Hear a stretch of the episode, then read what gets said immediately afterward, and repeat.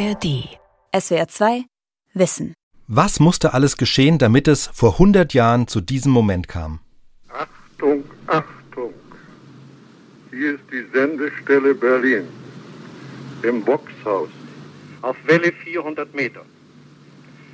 Meine Damen und Herren, wir machen Ihnen davon Mitteilung, dass am heutigen Tage der Unterhaltungsrundfunkdienst mit Verbreitung von Musikvorführungen auf drahtlos telefonischem Wege beginnt. Die Benutzung ist genehmigungspflichtig. Mit diesen Sätzen begann 1923, vor 100 Jahren, der Rundfunkbetrieb in Deutschland. Viele haben diese Aufnahme im Jubiläumsjahr 2023 vielleicht schon gehört. Streng genommen handelt es sich nicht um einen Originalmitschnitt von jenem 29. Oktober. Der Sprecher Friedrich Knöpfke hat diese Ansage vielmehr später noch einmal aufgenommen. Als erste Nummer bringen wir Cello-Solo mit Klavierbegleitung. Andantino von Kreisler. Gespielt von Herrn Kapellmeister Otto Urak. Am Flügel Herr Fritz Goldschmidt. So ging es also los. Wir sprechen in der nächsten halben Stunde aber nicht darüber, wie es danach weiterging, sondern über die Vorgeschichte, den langen Weg zum Radio. Denn das Verarbeiten und Verbreiten von Klängen hat ja nicht erst mit dem Rundfunk begonnen. Diese Geschichte erzählen wir anhand von historischen Tonaufnahmen. Ich bin Gabor Pahl, bei SWR2 Wissen unter anderem zuständig für das SWR2 Archivradio und mein Studiogast ist der Medienhistoriker Hans-Ulrich Wagner vom Hans-Bredow-Institut in Hamburg oder Leibniz-Institut für Medienforschung, wie es jetzt auch heißt. Damals bei dieser ersten Sendung, Hans-Ulrich Wagner, welchen Stellenwert hatte dieser Moment, wenn man es mal vergleicht, auch mit den Anfängen des Internets? Auch das war ja eines Tages plötzlich da, aber niemand verbindet mit dem ersten Tag des Internets irgendwelche besonderen Erinnerungen. War das beim Radio 1923 ähnlich? Also es ging los, aber niemand hat es richtig mitbekommen? Auf jeden Fall. Also ich glaube, ich habe gelesen, 823 Teilnehmer waren da. Das heißt also, es ist natürlich eine verschwindend geringe Menge. Es war einfach eine Situation, dass eben dass die Erfindung wurde jetzt erstmal eingeführt. Und dann beginnt der rasante Siegeszug. Also der, der Radio-Boom war natürlich angelegt, der ging total schnell. Aber zu diesem frühen Zeitpunkt war das natürlich einfach jetzt bescheidene Anfänge. Und man muss sich vergegenwärtigen, wir reden von Oktober 23, November 23 war eben die Währungsreform. Das heißt, wir reden von einer krisenhaften Zeit. Wir reden von einer Inflationszeit. Sie haben es gehört, äh, genehmigungspflichtig, genehmigungspflichtig heißt es. Das heißt, man musste was zahlen und es waren Milliarden Mark.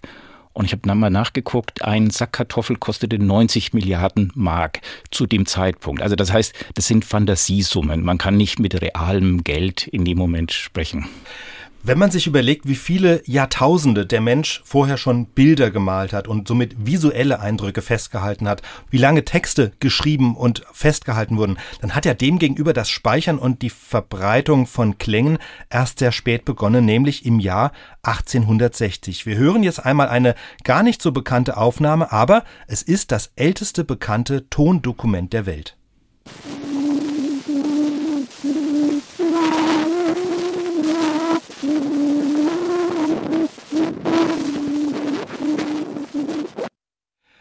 Ja, das ist das Volk, französische Volkslied Au clair de la Lune. Manche haben von uns vielleicht noch gelernt, dass es der US-amerikanische Erfinder Thomas Edison war, der die Tonaufnahme erfunden hat. Aber diese Aufnahme, die wir gerade gehört haben, ist nochmal 17 Jahre älter als die Erfindung von Edison. Herr Wagner, wer ist das? Was ist das?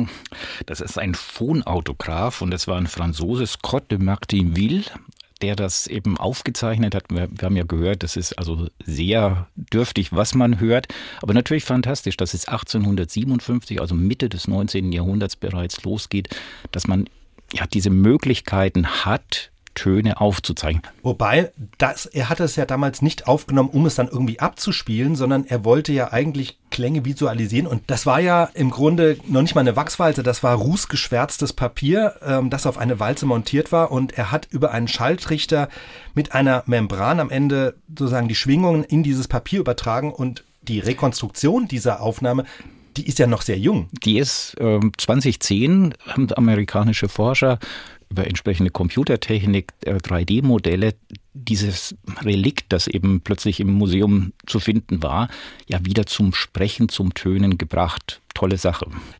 Was hat Menschen wie ihn oder eben auch später Thomas Edison, der dann das berühmte Kinderlied äh, Mary Had a Little Lamb aufgenommen hat, was hat die motiviert, Klänge zu speichern, Klänge festzuhalten? Also überhaupt einfach diese Motivation, doch diesen, dieses flüchtige Ereignis Klang festzuhalten. Das Bedürfnis, zum Beispiel die menschliche Stimme zu erhalten von großen Menschen, das äh, ein, ein Zeugnis zu haben, auch eben einfach nicht nur den Wortlaut, sondern eben die Stimme zu konservieren, aufzubewahren, das ist ein, ein Bedürfnis der Menschheit. Und es ist ein Lied, es sind ja einfach auch erstmal bescheidene Anfänge, wo es darum geht, möglichst verschiedene Tonfolgen, damit man die auch schön hören kann, dass das dann hinterher zu klassischer Symphonieklang werden kann. Na gut, da ist man noch ein bisschen entfernt. Bei Edison ist es ja so, der war ja nicht nur Erfinder, sondern der war ja vor allem knallharter Unternehmer. Was hat er sich davon erhofft? Bei Edison ist es schon ganz klar, der ist ein Manager, das ist ein Mann, der eben Geld damit machen will, der natürlich auch diese Möglichkeiten, da kann man womöglich als Chef ein Diktat machen, also diese Möglichkeiten, das in der Industrie zu verwerten, war sehr groß. Und wir müssen jetzt quasi auch noch einen Vorblick machen zwischen Aufzeichnungstechnik und Übertragungstechnik. Das, das spielt natürlich ineinander. Aber das sind die zwei großen Möglichkeiten, die natürlich dann militärisch, technisch, industriell, privatwirtschaftlich genutzt werden können. Ähm, war das jetzt Zufall oder war es kein Zufall, dass zum Beispiel als Edison seinen Phonographen erfunden hat, äh, dass ziemlich zeitgleich eigentlich auch das Telefon erfunden war. Also wir reden von der zweiten Hälfte des 19. Jahrhunderts und das war eine Pionierphase schlechthin. Das heißt, wir reden ja von einem ersten sozusagen Globalisierungsschub. Die Welt wird kleiner, sie wird größer, sie wird kleiner. Also das heißt, die, die Raumüberwindung wird das Entscheidende. Und ob ich mit den Segelschiffen und mit den Dampfschiffen in die Kolonien fahre oder ob ich das sozusagen elektroakustisch eine bestimmte Botschaft da auch hinsenden kann oder Informationen bekomme, spielt für Machtpolitik eine große Rolle. Wir reden von dem Zeitalter der Industrialisierung. Alles wird mechanisiert. Dann kommt die Elektrizität dazu. Das heißt, es ist ein immenser Schub an wirtschaftlicher Prosperität. Wir reden nicht von der Welt insgesamt, sondern das ist Nordamerika und Europa. Wir hören jetzt als nächstes die letzte Aufnahme des 19. Jahrhunderts oder je nachdem, wie man rechnet, ist es auch die erste Aufnahme des 20. Jahrhunderts. Wir sind nicht in Amerika, sondern in der Niederlausitz beim reichen Bergwerksbesitzer Adolf Rechenberg. Der hat nämlich seiner Frau zu Weihnachten des Jahres 1899 einen Edison-Phonographen geschenkt und wie das manchmal so ist, hat er selbst am meisten Freude dran. An Silvester führt er das neue Familienspielzeug gleich seinen Gästen vor. Er hält um Mitternacht eine kleine Ansprache, die er auf seinem Phonographen festhält, dem wesenlosen Apparat, wie er ihn nennt. Hört! Hört! Hört! Wie die Stimme aus diesem wesenlosen Apparat zu euch erschallt. Hochverehrte Anwesende, ein langes, langes Jahr und dort in der Ewigkeit nur ein Blitz. Die weitere Aufnahme ist dann nicht mehr ganz sauber, aber im Wesentlichen erklärt Rechenberg, dass alle älter geworden, aber zum Glück gesund geblieben sind. Und als seine Ansprache endet, hat offenbar das neue Jahr 1900 schon begonnen. Grüßen wir es mit dreifachem Hurra! Das neue Jahr! Hurra! Hurra! Hurra! Die älteste erhaltene Silvesteransprache, Privataufnahmen, das eigene Wort auf eine Walze zu bannen, aufzuzeichnen, Herr Wagner, war das Prestigesache? Das war auf jeden Fall Prestigesache und wir haben auch hier wieder dieses Phänomen, was typisch ist für neue Entwicklungen, für technische Entwicklungen. Es können sich zunächst einfach mal erstmal reiche Leute nur leisten. Und in dem Fall, das ist sicherlich teuer gewesen. Das kann sich nur ein Bergwerksdirektor leisten. Man merkt aber auch natürlich den Stolz, der in der Stimme liegt. Er ist ja total begeistert von dieser Technik, von diesem technischen Spielzeug. Er schenkt seiner Frau etwas. Eigentlich schenkt er es sich selbst und spielt eben auch gleich vor den Kindern damit. Und was natürlich toll ist, ist dieser Ton. Wir reden eben auch vom wilhelminischen Kaiserreich. Also wer gedacht hat, Kaiser Wilhelm spricht selbst, äh, ja, liegt, glaube ich, gar nicht so fern. Wir sind jetzt im 20. Jahrhundert angelangt. Es gab Telefone, es war möglich, Klänge und Sprache aufzuzeichnen, eben etwa auf einer Wachswalze, und jetzt werden beide Techniken kombiniert. Geboren sind die ersten Anrufbeantworter. Eins der Modelle ist das Telegraphon des Wiener Erfinders Waldemar Paulsen. Es besteht, wie frühere Aufnahmegeräte auch, aus einer Walze. Allerdings wird der Ton nicht auf Wachs festgehalten, sondern elektromagnetisch auf einer Drahtspule. Und im Jahr 1900 wird dieses Gerät auf der Pariser Weltausstellung vorgestellt. In der folgenden Aufnahme hören wir, wie seine Majestät Franz Josef I. höchstpersönlich dieses Telegraphon testen darf. Wer jetzt hofft, dass er in seiner Testaufnahme seine Gemahlin Sissi grüßt, wird enttäuscht sein. Der Kaiser sagt, was man eben so sagt, wenn einem jemand ein Aufnahmegerät hinhält und bittet, sagen Sie mal was. Diese neue Erfindung hat mich sehr interessiert und ich danke sehr für die Vorführung derselben. Ja, das war dann auch schon alles, was der Kaiser zu sagen hatte. Er dankt für die Vorführung dieser neuen Erfindung des Telegraphons. Wir sind jetzt im 20. Jahrhundert angelangt. Es war möglich, Töne und Klänge aufzuzeichnen, etwa auf einer Wachswalze. Es war möglich, Töne an entfernte Orte zu schicken, per Telefon. Aber das ging immer nur von A nach B. Um viele Empfänger zu erreichen, brauchte es eben den Funk, also das Senden von elektromagnetischen Wellen. Und die wurden ja auch dann erst Ende des 19. Jahrhunderts entdeckt. Da kommen mehrere Menschen ins Spiel. Ganz als erstes der Physiker Heinrich Hertz. Dem ist es 1886 in Karlsruhe gelungen, elektromagnetische Wellen überhaupt erstmal nachzuweisen, indem er sie selbst erzeugt hat. Heinrich Hertz war wirklich der Erfinder, der das eben diese elektromagnetischen Wellen so erkundet hat, dass, dass man quasi wirklich diese Technik hatte. Aber er war vollkommen als Professor fixiert auf Grundlagenforschung. Das heißt, mit Hertz ist die Erfindung da und dann bedurfte es sozusagen erst anderer Leute wie Ferdinand äh, Braun und so weiter, damit das quasi um Marconi dann als Italiener, damit diese Technik ja, zu der Technik wird, die wir dann als Rundfunken kennen. Dröseln wir es mal auf. Also Ferdinand Braun, dem war es 1898 gelungen, eine erste drahtlose Nachricht von Straßburg in die Vogesen zu schicken. Der andere, den Sie auch erwähnt haben, ähm, Guglielmo Marconi. Guglielmo Marconi, dem ähnliches dann in England gelungen ist. Seine erste Funknachricht war angeblich Let It Be. Und im Jahr 1900 schickt er dann sogar eine erste Nachricht über den Atlantik. Und diese beiden, Braun und Marconi, die haben sich später den Nobelpreis geteilt. Aber ansonsten wurden sie ja Konkurrenten. Die wurden Konkurrenten, aber jetzt waren sie erstmal noch zusammen. Und ich glaube, äh, Guglielmo Marconi, den darf man nicht unterschätzen. Das war, also er hat ein Geschäft gegründet, das war eine große Firma und die war wirklich sehr schnell 1897 gegründet.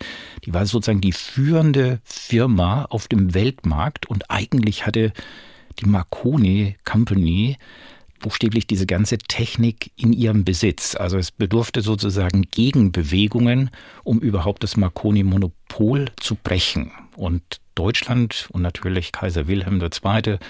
und die deutsche Industrie waren daran interessiert, mitzumischen und nicht die Welt Marconi Company zu überlassen. Und diese Aufgabe übernahm dann Ferdinand Braun mit seiner Firma Telefunk. Genau, dann kommt es über AEG, und Siemens zur Gründung der drahtlosen Funkgesellschaft Telefunken. Und da spielt Ferdinand Braun eine Rolle und dann Hans Bredow. So, und jetzt haben Sie einen Namen genannt, Hans Bredow, der uns jetzt etwas mehr beschäftigen wird. Hans Bredow hat den Rundfunk in Deutschland in vielerlei Hinsicht vorangebracht. Ohne ihn hätte es die Ursendung, die wir am Anfang gehört haben, also das berühmte Achtung, Achtung, hier ist Berlin, das hätte so sicher nicht stattgefunden. Und den Namen Rundfunk hat er ja auch erfunden. Das Wort Rundfunk hat er erfunden, also es waren verschiedene Vorträge, die er gehalten hat und dann wirklich diesen Begriff geprägt, Rundfunk in die Menge hinein, also One-to-Many, dass das quasi möglich wird. Da war es noch gar nicht reif. Das war dann die Entwicklung, dass es eben nicht One-to-One, -one, sondern One-to-Many, einer zu vielen zum Rundfunken kommen konnte. Wir werden Hans Bredow jetzt auch gleich selbst hören. Nur zur Einordnung nochmal. Wir sind jetzt ein paar Jahre vor dem Ersten Weltkrieg. Es wurde schon gefunkt, aber das war noch eine Funktelegrafie, also gesendet wurden Morsezeichen. Damit daraus Rundfunk im Sinne von Radio wird, musste aus der Funktelegrafie eine Funk Telephonie werden, also Sprache übermittelt werden. Und dieser Aufgabe nahm sich Hans Bredow an. Es gibt von ihm ein Interview aus dem Jahr 1954, in dem er den Weg zum Rundfunk sehr schön beschreibt und aus dem wir jetzt ein paar Ausschnitte hören. Das Interview führt der einstige Chefreporter des Südwestfunks Roderich Dietze. Vater des Rundfunks werden sie genannt. Schon vor dem Krieg, Herr Staatssekretär, machten Sie doch den ersten Telefonieversuch, das erste eigentliche Unterhaltungsrundfunkprogramm im heutigen Sinne, damals in den USA. Ja, das hing damit zusammen, dass infolge von gewissen Erfindungen die Möglichkeit geschaffen wurde, auch das Wort, den Ton zu übertragen. Um das zu propagieren, fuhr ich 1913 nach New York und machte Versuche mit drahtloser Telefonie. Es sollte dann eine Pressevorführung gemacht werden, um die Öffentlichkeit zu interessieren. Und um das etwas lebendiger zu machen, ließ ich von der Sendestation zur Empfangsstation, die in einem hohen Wolkenkratzer, den Towerbildung in New York aufgestellt war, ein richtiges Rundfunkprogramm bestehend aus Grammophon, Darbietungen und Vorträgen verbreiten und von New Yorker Presseleuten aufnehmen. Es war eine ziemliche Sensation. Sie waren aber gar nicht dabei, denn zufällig waren Sie doch schon abgerufen aus dem Atlantik. Diese Vorführung hatte ich angeordnet, musste aber aufgrund eines Telegramms vorher abfahren, weil ich äh, eine Verhandlung mit Marconi durchzuführen hatte. Wie ich nun am Tage nach dieser Vorführung auf hoher See war, auf dem Dampfer George Washington, bekam ich ein Funktelegramm, ich möchte um 10 Uhr vormittags am Empfänger sein.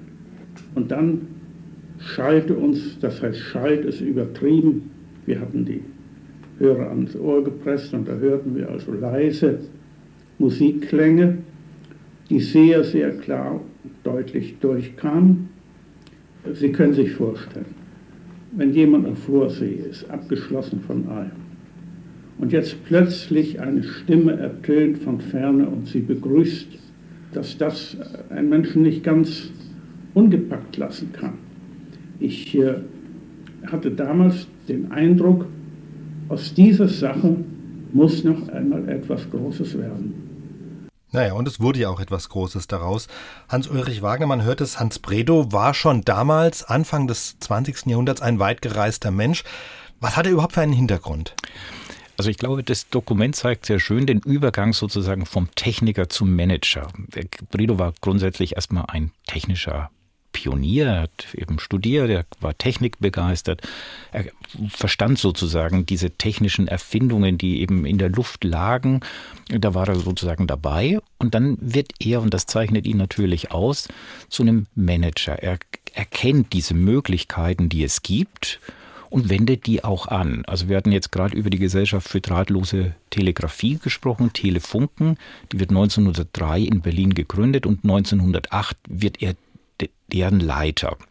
Das heißt also, er ist in einer führenden Position, er ist weltweit unterwegs, deswegen es ist natürlich sicherlich auch ein bisschen attitüdenhaft erzählt. Ich war in New York und dann auf der Rückfahrt auf dem Dampfer und natürlich mit dem Kapitän zusammen. Und so, das wird schon stilisiert. Das ist eine, eine legendenhafte Geschichte, die erzählt wird. Aber ja, er war international unterwegs. Telefunken ist ein Unternehmen, das will Geld machen und da war er der führende Manager dafür. Das ist ihm natürlich auch ziemlich gut gelungen. Während des Ersten Weltkriegs hat sich dann die Technik weiterentwickelt. Die Telefunken AG hat den Röhrensender erfunden. Damit wurde nicht nur die Klangqualität besser, sondern auch man konnte sehr viel weiter senden und die Signale auch lauter empfangen. Da setzt jetzt die weitere Geschichte von Hans Bredow an. Als ich nur als Soldat im Jahr 1917 an die Front kam, in der Nähe von Reims, und dort ein Versuchskommando zu führen hatte zum Ausprobieren der neuartigen Röhreneinrichtungen. Da verfiel ich sofort wieder auf meinen alten Gedanken und richtete eine Rundfunkstation ein. Den ersten Soldatensender, nicht wahr? Ja, Soldatensender insofern, weil nur Soldaten ihn betrieben. Ich hatte dort ein kleines Team, einer von meinen Funkern, der sang sehr nett, ein anderer spielte Geige, einer spielte gefühlvoll Handharmonika. So legte ich damit los und verbreitete Programme. Ich stellte diese Programme zusammen, sagte sie an, ich las aus Zeitungen vor, las einen Roman in Fortsetzung, täglich ein Stück. Und so machten wir Musik und alles Mögliche und freuten uns ungeheuer über den Beifall, den wir bei den Frontsoldaten hatten. Und ich muss sagen, ich habe das noch mit einer gewissen Gleichgültigkeit äh, gemacht. Aber als ich dann in die Schützengräben kam und die Leute mir zuströmten und begeistert waren davon und sagten, sie wissen gar nicht, was sie damit machen, dass wir hier in, unsere, in den tiefen Bunkern in der Erde eingegrabenen Stationen hier so etwas bekommen, das ist einfach, gibt uns ein ganz neues Leben. Das hat, hat mich ähm, so gepackt, dass ich sah, so wie ich zurückkomme, wird die Sache durchgeführt. War der Krieg im Grunde ein Katalysator des Rundfunks? In gewisser Weise ja. Also das war wichtig, dass dieser Einschnitt war. Das war erstmal natürlich für die industrielle Entwicklung ein Einschnitt. Positiv war natürlich, dass diese militärische Technik natürlich auch noch weitere Fortschritte mit sich brachte.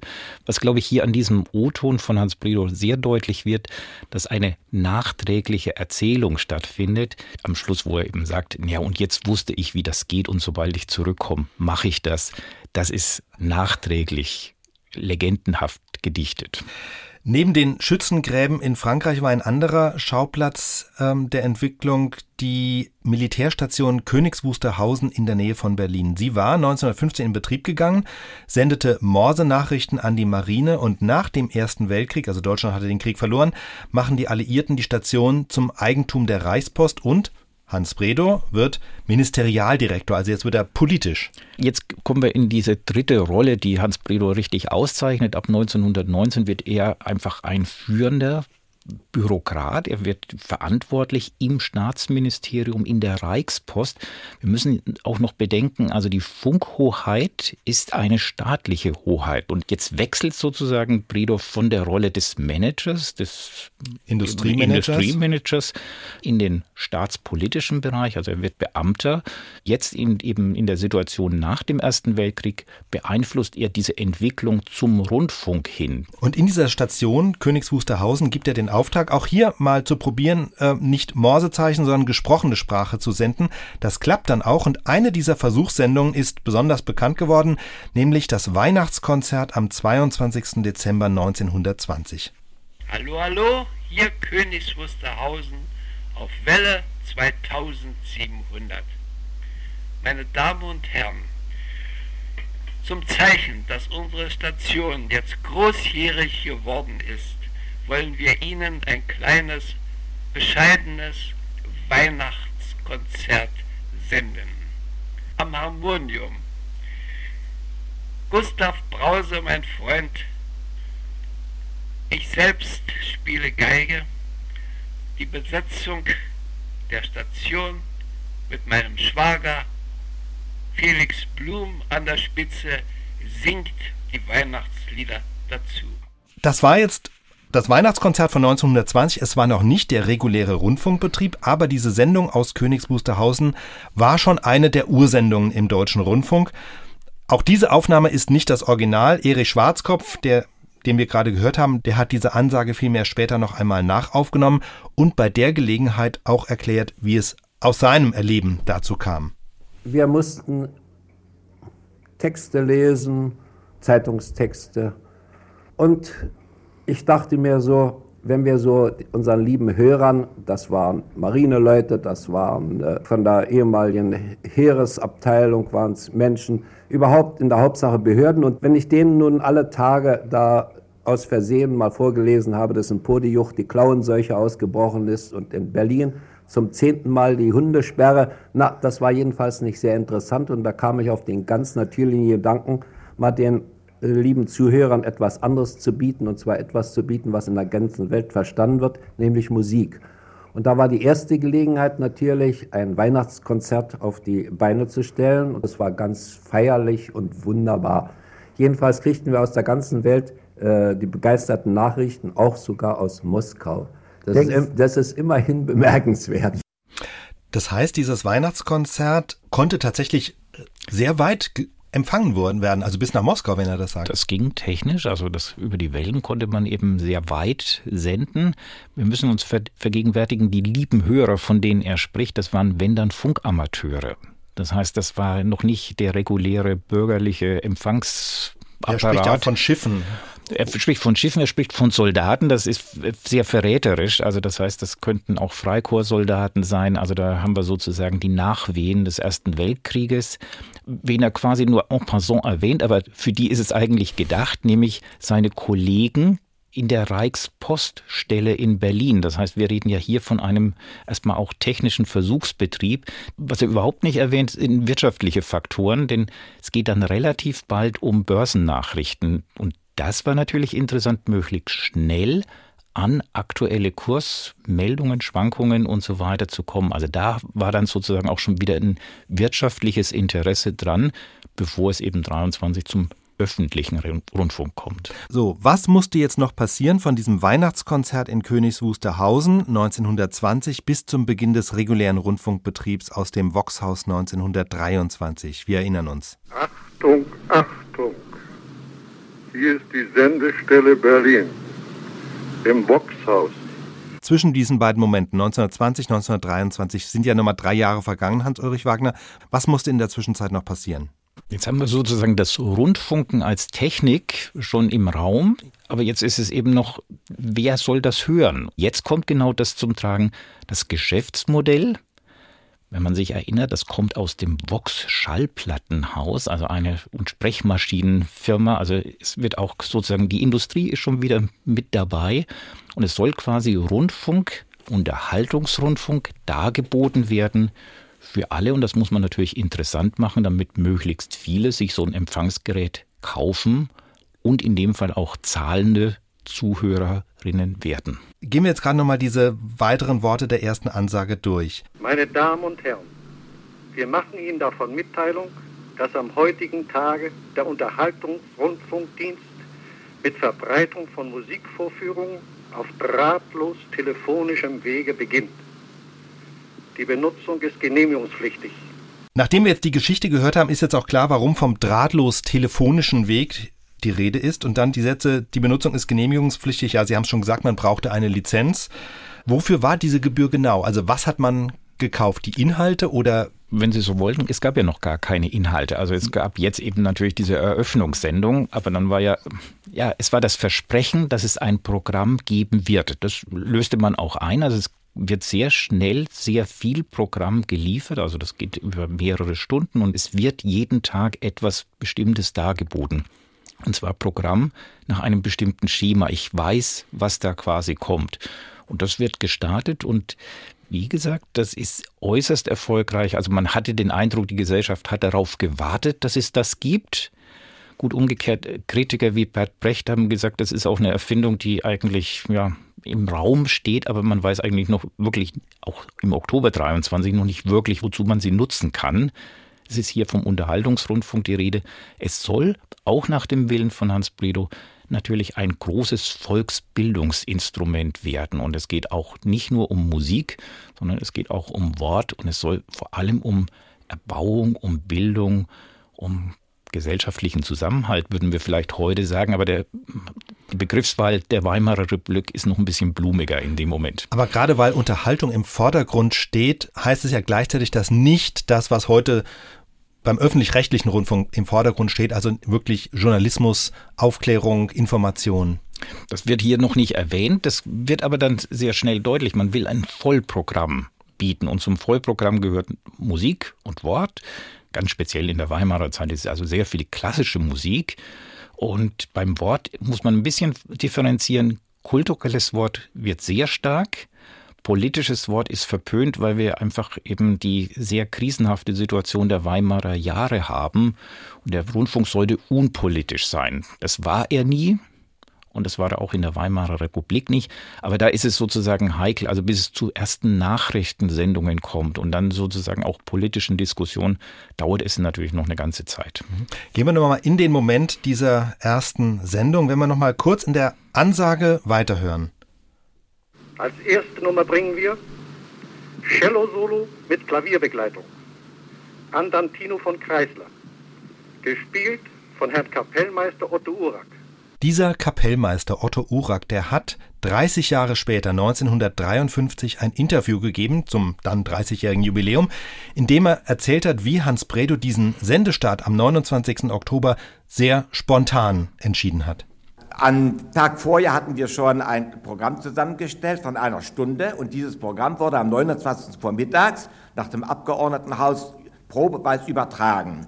Dort saß unter anderem auch der Staatssekretär Dr. Bredow und äh, hörte ab. Nach Beendigung des Konzertes äh, rief Dr. Bredow an und sagte, Kinder, das hat gut geklungen, wir fangen an. Darauf Herr Knöpfler und ich äh, uns erkundigten, wann wir anfangen sollten. Er sagte, heute Abend. Ich sagte, um Gottes Willen, äh, verheerter Staatssekretär, das geht doch nicht. Ähm, ich hatte alle Künstler schon nach Hause geschickt. Das ist ganz egal, nehmt euch Autos oder sonst was, ihr müsst zusammentrommeln. Heute Abend um 8 Uhr ist die erste Sendung. Und es hat geklappt. Ja, und damit ging der Rundfunkbetrieb los und damit eine große Erfolgsgeschichte, wie wir heute wissen, über die wir jetzt nicht mehr weiter reden. Nur über etwas möchte ich noch reden. Hans Bredos Rolle hat ja damit nicht aufgehört. Ähm, er hat noch eine sehr stark und sehr lange den Rundfunk weiter beeinflusst. In welcher Form? Also er hat einfach diese Entwicklungsjahre der Weimarer Republik natürlich noch sehr stark mitgestaltet. Also der Rundfunk der Weimarer Republik ist eben einer von Bredow mitgeformter.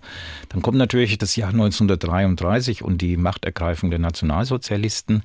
Er wird wie alle führenden Rundfunkmänner in dem Fall äh, verhaftet. Es wird ein Verfahren angestrengt. Man will einen großen Schauprozess starten in dem Fall bei Bredo, es kommt zunächst zu einer Verurteilung und in dem Fall durch eine Revision wird das auch aufgehoben. Also äh, man konnte ihm äh, nichts anhaben. Und was er aber allerdings macht, ist, er zieht sich wirklich zurück.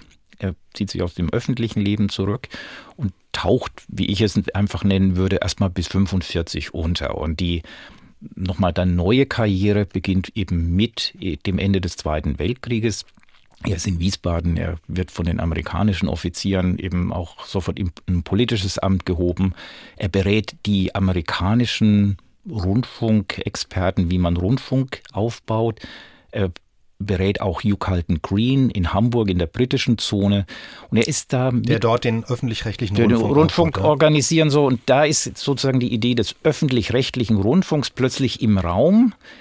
An der strikt Bredow mit. Er ist quasi einer der Berater, der sich natürlich aus den Lehren der Weimarer Republik, wie macht man einen Rundfunk, der doch für die Gesellschaft da ist und trotzdem staatsfern organisiert werden soll, macht er sich viele Gedanken und ist da sozusagen ganz stark mitprägend für das, was dann als öffentlich-rechtlicher Rundfunk 1948 in der britischen Zone 1949 in der französischen und amerikanischen Zone dann etabliert wird. Mhm.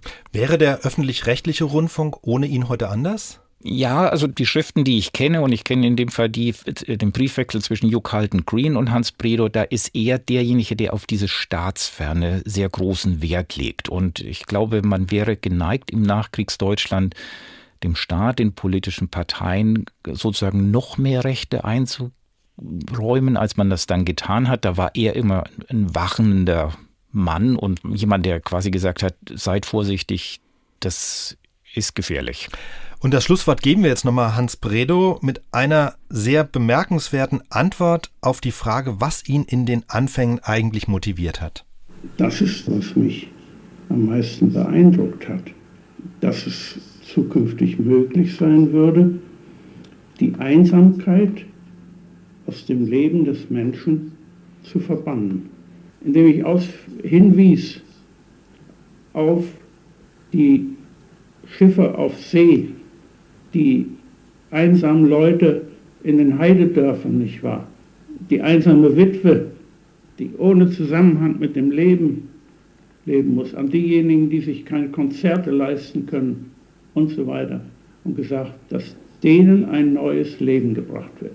Das war Rundfunkpionier Hans Bredow. Wir haben noch einige weitere Aufnahmen mit und von ihm im SWR2 Archivradio. Das gibt es auch als Podcast und da finden sich noch viele weitere Aufnahmen zur Geschichte des Rundfunks. SWR2 Wissen. Das war der Weg zum Rundfunk von der ältesten Tonaufnahme bis zur ersten Sendung mit dem Medienhistoriker Hans-Ulrich Wagner vom Leibniz-Institut für Medienforschung in Hamburg. Mein Name ist Gabor Pahl. SWR2 Wissen. Manuskripte und weiterführende Informationen zu unserem Podcast und den einzelnen Folgen gibt es unter swr2wissen.de.